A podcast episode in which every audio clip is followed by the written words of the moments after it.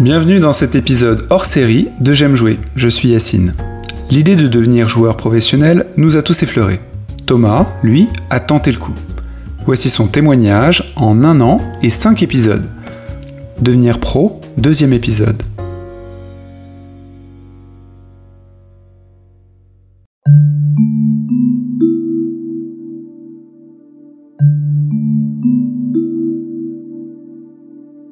Alors, la dernière fois qu'on a discuté, tu m'avais dit que tu voulais devenir pro à Overwatch. Comment ça s'est passé? Qu'est-ce que tu as fait depuis pour devenir pro?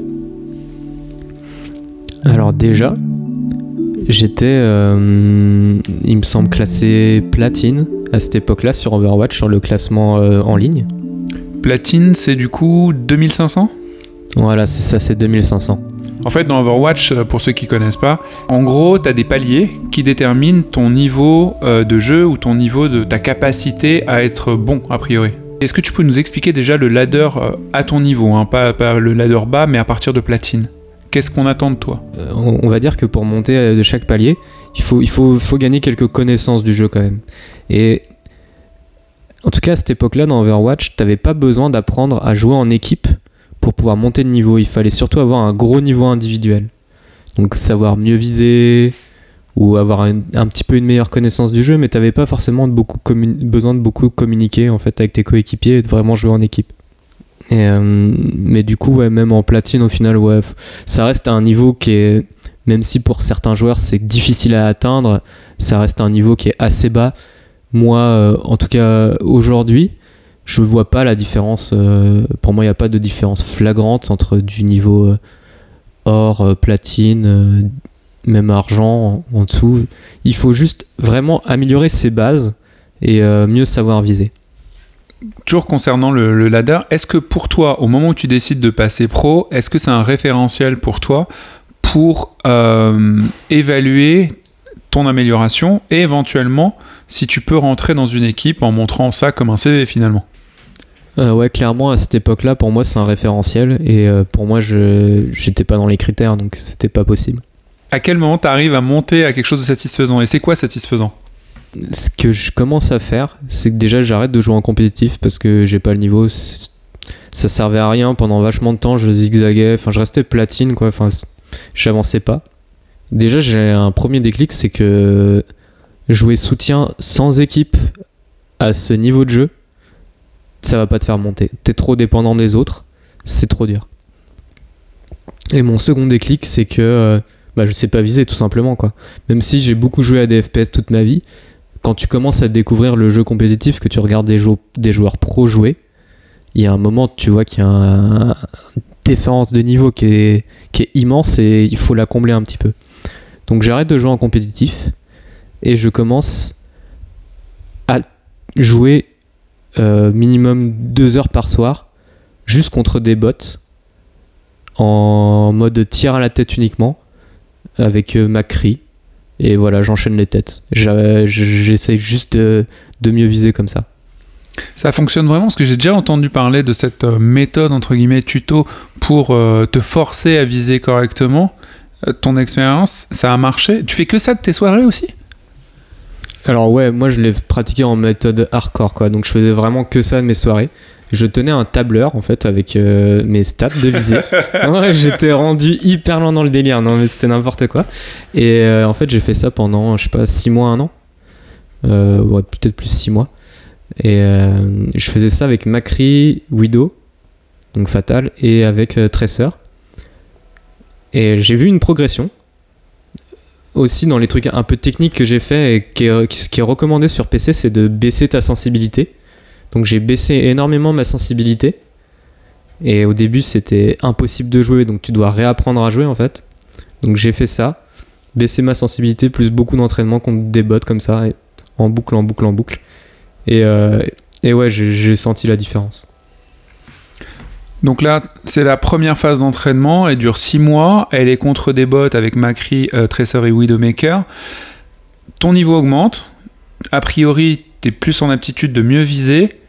Est-ce que tu repasses en compétitif ou pas? Ouais, à ce moment-là, je me dis, euh, ouais, c'est bon, je commence à sentir une différence. Je faisais aussi quand même pas mal de, parties rapides. Et je voyais que dans mes parties rapides, euh, je regardais un petit peu les profils des joueurs contre lesquels je tombais. Et je tombais de plus en plus contre des joueurs qui étaient diamants, voire master. Du coup, je me disais que euh, le matchmaking avait envie de me, coller avec des joueurs plus forts. Donc que je devais avoir monté en niveau. Donc j'ai décidé de reprendre le compétitif. Et euh, au début, j'avais envie de, jouer DPS. Donc j'ai commencé à essayer de jouer Tracer. Donc DPS, euh, je leur dis, c'est faire des dégâts, du damage par second. Second, mon anglais est pourri. Bref, tu fais du dégât, tu es un tueur. Voilà, et c'était l'époque où Tracer était, euh, était le héros numéro 1, t'en avais besoin dans toutes les compos et tout. Donc je me suis dit, je vais essayer de jouer Tracer. Mais ça a pas euh, hyper bien marché, quoi.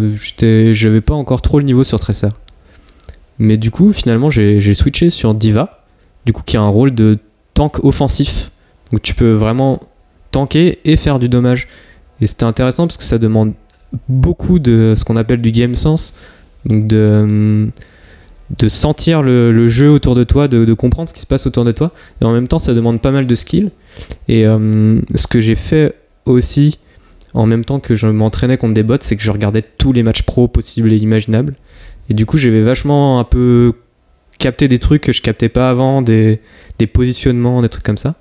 Et du coup en fait je me suis rendu compte qu'avec Diva, surtout à ce niveau de jeu, Là, je, faisais grave la différence. T'as dit un truc euh, étonnant. T'étais pas en compétitif et en partie rapide, l'algorithme du jeu te place avec des diamants et des, des niveaux supérieurs à toi, sûrement basés uniquement sur ta précision finalement. Si t'as fait que des phases de- d'entraînement, ils ont dû euh, comprendre que ta précision était supérieure et sur le seul, seul critère pardon, de la précision, tu te retrouves avec des gens plus élevés et pas le critère de ta cote finalement.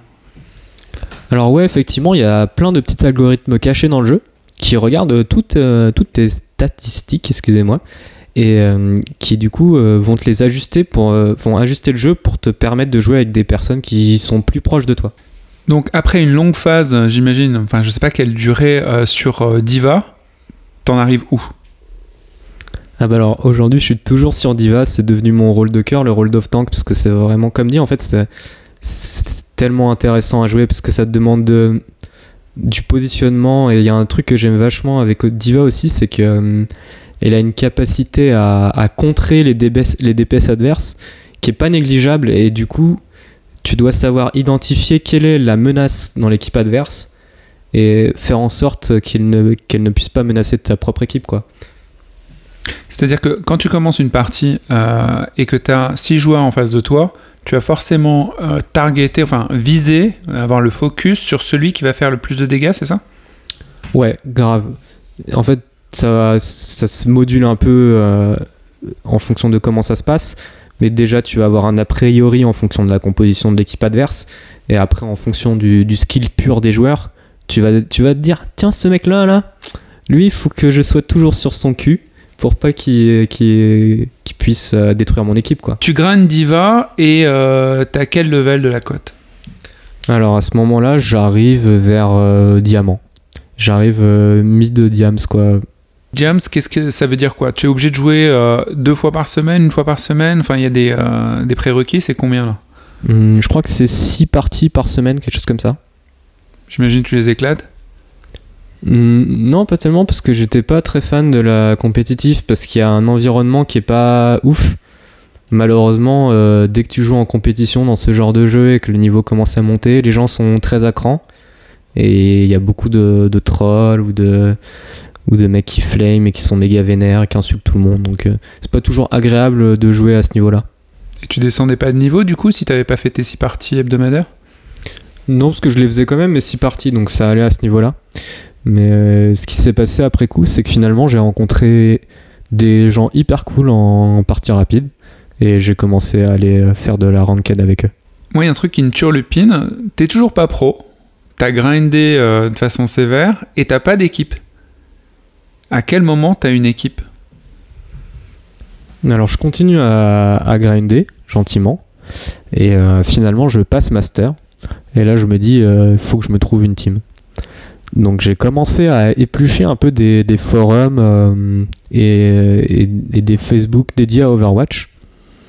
Et, et, là, je tombe sur un, un gars qui demande un niveau master minimum pour faire une team et je me suis dit allez vas-y je fonce. C'est à ce moment-là que tu as trouvé ta team ou c'est un premier essai? Alors c'est un premier essai, c'était hyper euh, instructif et assez intéressant. Mais euh, disons que surtout au début, quand tu crées une team, il faut vraiment trouver les joueurs. Donc euh, au début, c'était chaque semaine, on avait des nouveaux joueurs, quoi. Mais, c'était intéressant parce que le, le, team leader, le, le captain de l'équipe, il avait un passé compétitif et il a été au plus haut niveau sur Shootmania, par exemple. Qu'est-ce que c'est que Shootmania? Même moi, je connais pas trop, mais c'est un FPS compétitif. Euh, bon, enfin, c'est tout ce que je peux t'en dire, mais euh, en tout cas, le mec était vraiment très, très, très bon euh, en termes de visée. Il était, franchement, même parmi les, joueurs pro d'Overwatch, le mec, il, il, était vraiment excellent, quoi quel enseignement tu tires de cette expérience Est-ce que tu comprends quelle place tu dois avoir aussi Parce que ça se trouve, c'est pas juste trouver ta place dans l'équipe déjà faite, mais tu comprends peut-être que quel rôle tu es capable de jouer et qu'est-ce que tu peux apporter à une équipe? Je suis resté toujours sur mon rôle euh, plutôt de tank offensive euh, diva à ce niveau-là. Ce qui était intéressant, c'est que en fait, euh, la plupart des joueurs de l'équipe, même le, type qui était ancien pro sur Shootmania, pas, avait pas de grandes connaissances sur le jeu. Donc ils m'ont pas forcément appris euh, beaucoup sur Overwatch en soi, parce que moi j'avais tellement maté de, de matchs pro que, que j'étais un des gars qui avait le plus de connaissances sur le jeu. Mais par contre c'était plus pour gérer des égos ou des trucs sociaux au sein d'une team, où c'était assez intéressant de voir les dynamiques sociales au sein d'une team et tout. Enfin, c'était plus à ce niveau-là que, que j'ai appris. quoi. Est-ce que tu pourrais euh, donner les 3-4 règles qui sont nécessaires selon toi pour euh, construire une team cohérente et intéressante? C'est qu'il faut jouer pour l'équipe, tout simplement. Il faut savoir mettre son ego de côté, euh, s'adapter, prendre les critiques de manière positive, être capable de parler aussi franchement à ses autres équipiers parce qu'au final, on a tous envie de faire la meilleure équipe possible et que si on garde des choses pour soi, bah, ça va pas forcément avancer dans le, dans le bon chemin. Quoi. Donc de la communication en, dehors des parties aussi, j'imagine. Et, euh, et, toi, du coup, est-ce que tu t'es fait un. T'as appris d'autres personnages pour pouvoir switcher? Enfin, est-ce que t'as pris d'autres personnages du coup? Alors, on m'a demandé aussi de la, de la Zarya, du coup, je l'ai vachement euh, poncé pour devenir meilleur sur le pic. Je pense que c'est bon, j'ai un bon niveau aussi sur Zarya aujourd'hui. Mais après, même moi, individuellement, je, continuais toujours à faire mes petits entraînements euh, contre des bots avec Macri, euh, Widow, etc. Donc, euh, je me faisais des petits 1v1 contre mon team leader avec Widow et tout, c'était vraiment cool. Est-ce que l'équipe t'a proposé de faire d'autres entraînements en dehors de ceux que tu faisais? Des entraînements spécifiques pour améliorer des capacités que tu n'avais peut-être pas ou les aider à améliorer des choses qu'ils n'avaient pas eux? Alors grave, euh, on, a, on a fait beaucoup d'entraînements en équipe, mais pour le coup c'était plus euh, de ce qu'on appelle du scrim, si au final c'est des matchs amicaux contre d'autres équipes, donc pour essayer de mettre en place des stratégies, augmenter la synergie d'équipe, des choses de groupe, et de temps en temps on faisait des, petits entraînements euh, avec un membre qui par exemple notre Zenyatta s'il avait notre soutien s'il avait du problème à, à contrer certains DPS adverses et eh ben on le on le martyrisait un petit peu euh, en un contre un jusqu'à ce qu'il prenne du niveau, ce genre de choses quoi. Ouais, le petit padawan, on va lui apprendre des choses à la dure quoi. Ouais, exactement, c'était grave ça, mais du coup c'était assez marrant au final pour tout le monde. Pourquoi t'es passé à une autre équipe? Alors, ce qui était embêtant avec cette équipe, c'est que tout le monde n'avait pas forcément les mêmes ambitions. Et euh, aussi, on avait des problèmes de régularité dans les, dans les scrims et dans les entraînements. Moi, j'avais besoin que ce soit plus sérieux, donc en fait, on, est parti de cette équipe avec euh, deux autres membres avec qui je m'entends très bien. Et euh, on a trouvé d'autres joueurs et on a lancé une autre équipe. Est-ce que c'est ton équipe actuelle? Tu nous avais parlé euh, dans la première partie de ton esprit compétitif qui, qui est quand même euh, gonflé avec tes frères et qui s'est illustré par la suite. Toi, tu l'as gardé, eux, ils sont passés à d'autres choses. Et maintenant, tu me parles d'ambition. Et du coup, l'ambition maintenant que tu as décidé de devenir pro, elle est comment et comment tu t'entoures de gens qui sont dans le même euh, mindset, quoi, dans la même perspective que toi? Bah, L'ambition, elle est, elle est toujours de devenir pro. Effectivement, en fait, avec certains coéquipiers, c'était plus de participer à des petits tournois sans vouloir évoluer plus que ça. Et donc comment est-ce qu'on s'entoure d'autres personnes qui ont cette, cette envie, c'est de, de, continuer à, à, jouer sur le ladder pour en trouver et enfin en gros il faut rencontrer des joueurs qui ont cette envie là quoi. Il faut les il faut aller les chercher et ces joueurs on les trouve au plus haut niveau tout simplement. Donc il faut là, là c'est un peu comme si j'étais reparti entre guillemets à zéro mais avec un esprit différent il faut à nouveau re-s'entraîner prouver qu'on peut monter encore plus haut aller chercher du top 500 et puis euh, trouver ces joueurs là et euh, refaire, refaire une équipe avec ces personnes.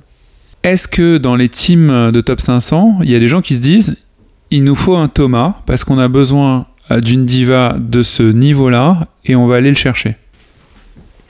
Ah bah, là, j'ai pas la réponse à cette question parce que je n'ai pas encore intégré ce genre de team, mais euh, je l'espère de tout mon cœur et je vais faire ce qu'il faut pour leur montrer qu'ils ont besoin de moi. C'est excellent. T'en es au stade des compétitions ou pas? Euh, c'était avec la dernière team que j'ai que j'ai eu, on en est on a arrivé gentiment à ce stade-là, mais euh, la team s'est arrêtée avant qu'on puisse faire ça de manière sérieuse. Tu t'es entraîné euh, de façon diverse, tu as intégré des équipes, tu as augmenté ton niveau, tu as visé, tu t'es entraîné très très sérieusement pendant six mois, puis avec l'équipe, vous avez fait des entraînements d'équipe. Pourquoi la compétition n'est pas encore arrivée? J'en suis arrivé à un point où au même moment que je manquais d'argent, en fait, ma dernière team a commencé à, s'effondrer, à s'arrêter. Et du coup, bah, pour moi, c'était le bon moment de, de, mettre le jeu un peu entre parenthèses pour, euh, pour aller euh, faire de l'argent, quoi. Pour pouvoir euh, après me reprendre une période d'entraînement. T'étais parti pour être joueur pro, tu t'es entraîné, tu t'es donné corps et âme, tu as trouvé une, une équipe, tu as grindé et ainsi de suite. Maintenant, qu'est-ce que tu comptes faire? Maintenant, l'objectif, c'est de, de, pouvoir se préparer à refaire une autre, une autre phrase de, de grind d'entraînement. Mais euh, pour ça, malheureusement, euh, il faut que je retrouve un travail plus traditionnel et donc que je mette Overwatch en pause. Tu veux dire que là, tu as arrêté Overwatch? Ouais, là en ce moment, j'ai arrêté euh, Overwatch, ouais. Malheureusement, c'est toujours dans ma tête, il hein, n'y a aucun problème là-dessus. Est-ce que ce constat, moralement, t'a coûté en fait? Euh, ouais, ça m'a moralement coûté parce que déjà ça prend du temps. Euh, là en fait je peux juste plus jouer dans ma situation en ce moment donc je sais que mon niveau il stagne un petit peu et effectivement ça peut peut-être mettre un, en danger euh, ma carrière en tant que joueur pro comme ça. À suivre.